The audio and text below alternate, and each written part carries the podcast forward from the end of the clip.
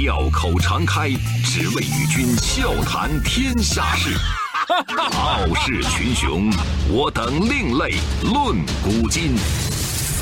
江山炫美，风流人物尽在其中。湖河西江，百川流水总向东。中央人民广播电台经济之声，高丽掌门笑傲江湖，重返江湖，独骑笑傲。笑傲江湖，我是高丽。我们今天故事的主人公，他的名字很少有人知道，他的故事更是鲜为人知。但是。我不得不说，她是一位奇女子。她曾经轰动全世界，但是因为一件大事，她选择了消失。所以有人说她是中国最神秘的存在。那今天《笑傲江湖》呢，就想让各位走进她，了解她。她就是王成书。一九一二年六月二十六号，王成书出生在上海的一个书香世家。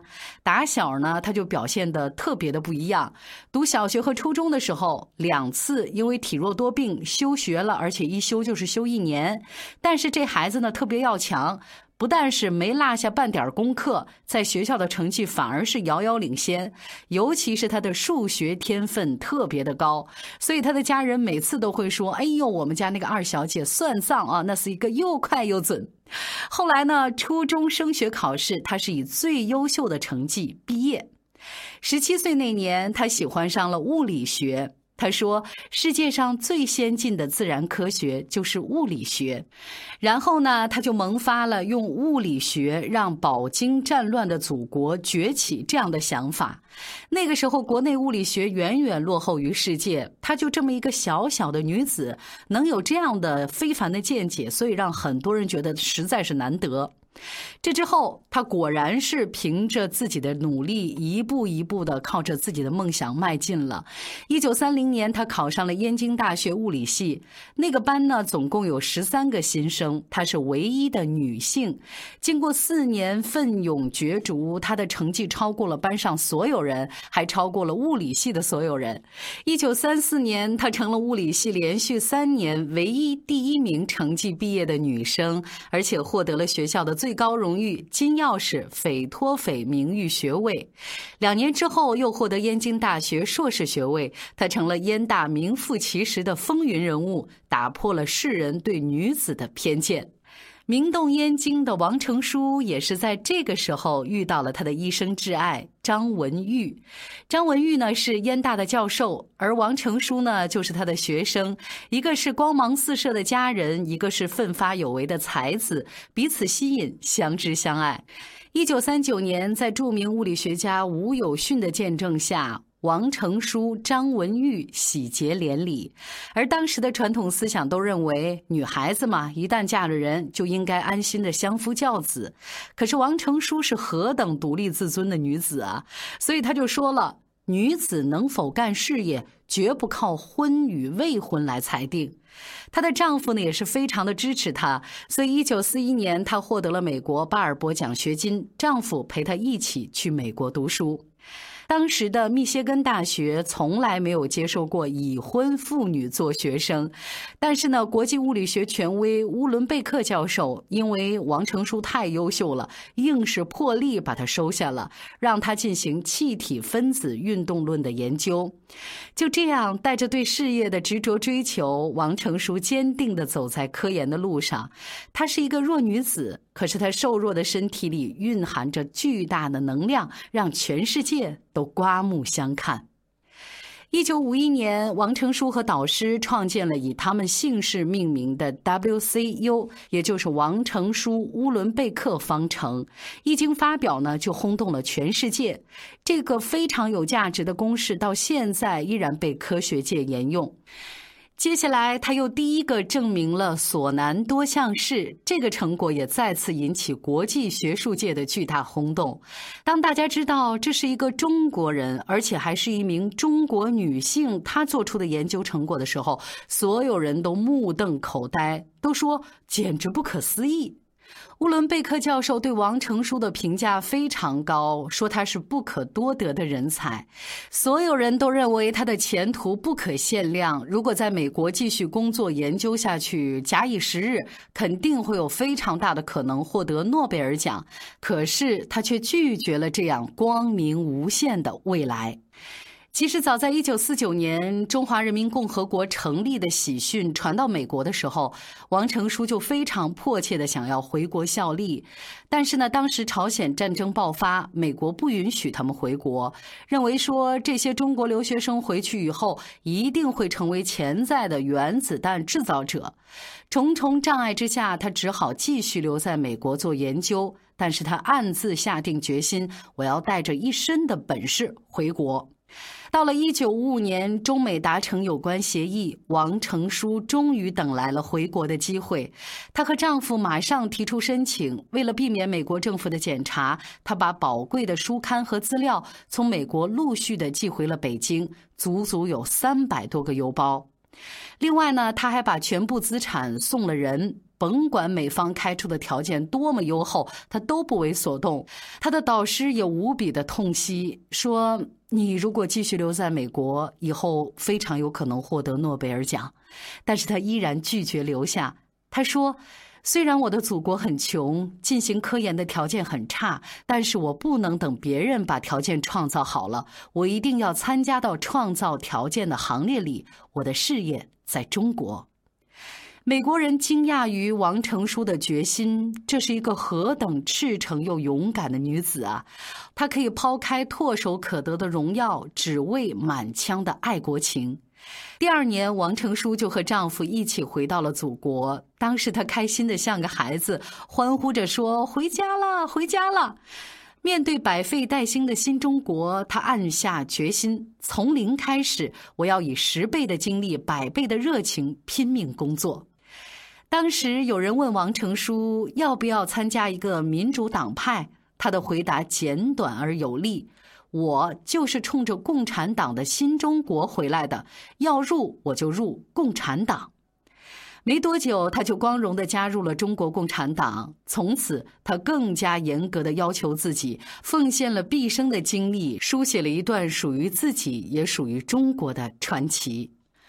回国之后，王成书首先面对的是一个充满风险的巨大考验。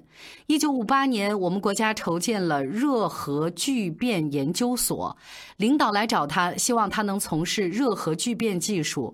但是这一个技术当时不但是在咱们国内一片空白，更是一个从来没有接触过的陌生领域。对四十四岁、专一已经定型的王成书来说，是一个充满风险的巨大考验。但是王成书，我们之前也说过，她不是一般的女子，她非常的要强，也是非常执着，她绝对不容许自己有一丝一毫的退却。他说：“半路改行，我不怕，我愿意接受这个任务。”所以当天下午，王成书就到了热核聚变研究室，只用了短短七天的时间，就翻译了厚厚的一沓美国受控热核聚变的资料，为我国热核聚变提供了理论支持。这之后，经过两年的刻苦努力，王成书已经成为中国热核领域的顶尖专家，还为祖国培养了第一批相关的科研骨干。但是，就在他准备在国际热核领域竞争当中更进一步的时候，一个突然的情况不但再次让他从零开始，而且还让他从国际物理学领域彻底消失了。周一到周五。早间五点，下午四点，欢迎收听高丽掌门笑傲江湖。请在公众微信搜索“经济之声笑傲江湖”，记得点赞哦。当时苏联撤走了高科技领域的所有专家，这个呢就让我们国家全部用苏联机器装备起来的浓缩铀生产工厂陷入到没有办法运作的困境，资料不全，疑问成堆。苏联专家临走的时候傲慢地说：“你们自己这个工厂肯定是搞不起来了。”面对这样的形势，一九六一年三月，钱三强找到王成书，他说。国家正在研制原子弹，准备交给你一项秘密任务，分离铀同位素。如果你接受了这个任务，今后将不能再出席任何公开会议。你愿不愿意为此隐姓埋名一辈子？分离铀同位素，这又是一项王成书从来没有涉足的难中至难的尖端技术。但是他毫不犹豫地回答：“我愿意。”短短的三个字，意味着他又一次不顾一切的从零开始，更从此放弃了在国际上所有的功成名就。从此，王成书的名字彻底从物理学界消失了。告别了丈夫和孩子，一九六二年，王成书悄悄地来到了中国第一座浓缩铀生产工厂——五零四厂。在众多科研工作者当中，她是唯一的女性，但是她却拥有着不输任何男儿的坚毅顽强。在五零四厂，她以拼命一样的势头忘我的工作，抢时间、抢任务、抢进度。她跟众多的科学家们先后解决了几百个理论问题、技术问题、材料问题、工艺问题等等。他运算的资料数据堆满了三大抽屉，所有数据他都要亲自过目，没日没夜的计算推导。还不到五十岁的王成书已经是满头银发，在一群科研工作者当中，他老得那么快。说呢，有一次邓小平同志到厂子里来视察，看到王成书之后就说：“我见过你喽，一九五九年你带着大红花参加了全国群英会。”从此你隐姓埋名，不知去向喽，连你的先生张文玉也找不到你喽。当时王成书只是笑着点了点头。而与此同时，她的丈夫张文玉正出任中国专家组组长，在莫斯科从事核子研究。年幼的儿子呢，是自己在北京上寄宿学校。那段日子里，为了祖国的事业，全家人天各一方。一九六二年，张爱萍将军到五零四厂进行实地调查研究，就问王成书能不能按时完成研究任务。他信心满满的说：“在我的字典里，除了对自己孩子的承诺没有兑现之外，对国家的承诺都能兑现。”这之后，他继续夜以继日的拼命攻坚。一九六四年一月十四号，五零四厂终于成功取得第一批高浓铀合格产品，为原子弹爆炸提供了最根本的燃料保证。也是在这一年的十月十六号，伴随着一声巨响，硕大的蘑菇云在神州大地腾空而起，超级大国的核垄断。终于被中国打破，中国人终于等到了东方巨响、中华崛起的这一天。纷繁江湖，独起笑傲，高丽掌门笑傲江湖，敬请收听。没多长时间，钱三强来五零四厂找王成书，有了这样的一段对话：“你在这里工作有什么困难？没有。”那生活有什么困难？没有。呃，有什么话让我捎给文玉吗？没有。嗯，那如果让你继续选择核事业，继续在五零四厂发挥作用，你愿意吗？我愿意。三个没有，一个我愿意。这是一个对祖国何等深情的女子。这之后，王成书以孱弱的身躯承担起了更重的职责，不断的推动着中国科技的前行。一九七三年，王成书又提出开展激光分离法的研究，在他的指导之下，科研人员经过艰苦的攻关，在一九九一年实现了激光分离浓缩铀，成为我们国家激光分离技术上一个重大的里程碑。一九九二年，已经是八十岁高龄的王成书还在孜孜不倦地工作着。他开始争分夺秒地为祖国的科研储备做传承。那个时候，他的眼睛已经出现了一些病疾。那他一篇一篇地去看学生的论文，很耐心地把四五页的英文稿一笔一笔地描深，然后再用放大镜去阅读。他说：“我把我的学生培养起来，就是我最大的安慰。”王成书的毕生奉献让人肃然起敬，但是他最可贵的还在于一生淡泊名利，简朴到让人难以置信。他家里面的陈设，除了三个旧书柜、一套旧沙发，就是一张睡了半辈子的硬板床了。常年不倦的工作，夫妻二人呢都已经是积劳成疾了，但是他们很少去医院治疗，因为他们既怕影响工作，也不愿意多花国家的钱。王成书晚年患有白内障。当时呢，医生就建议他打十针进口药。他一听说这进口药每支需要六百块钱人民币，就很幽默地说：“呃，你看我这对眼睛还值六千块钱吗？”他对自己抠门的厉害，但是对国家和社会却是无比的慷慨。王成书总是把自己的各种奖励和稿费捐给单位，用来购买书刊。为了弥补办公经费的不足，他经常是自己花钱买大量的纸张供工作人员来用。王成书和丈夫生前就约定不给自己的孩子留钱财。丈夫张文玉去世之后，她先把丈夫一生的积蓄十多万块钱捐给了希望工程，又在西藏日喀则的萨迦县捐建起了一座文育小学。后来积劳成疾的王成书收到病危通知书，他马上就留下了遗嘱，又把自己毕生的微薄积蓄几万块钱一分不剩的全部捐给了希望望工程。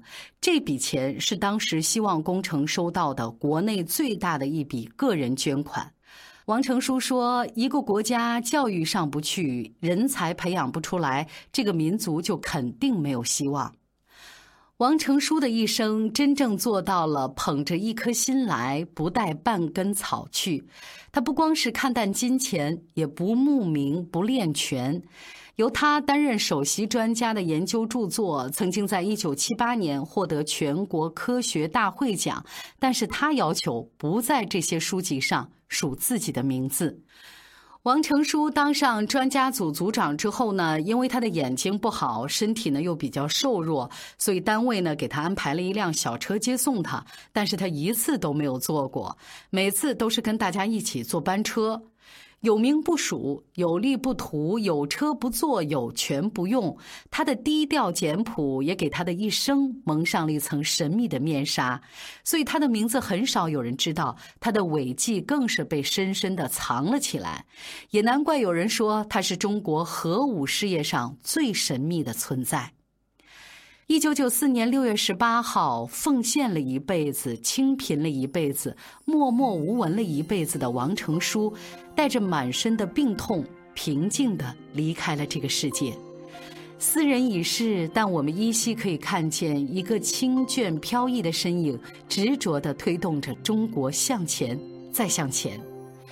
正所谓书香门第出英才，气血报国铸忠魂，隐姓埋名为中华，一生淡泊守清贫。所以今天《笑傲江湖》要用我们自己的方式致敬王成书先生。我是高丽，明天见。世上。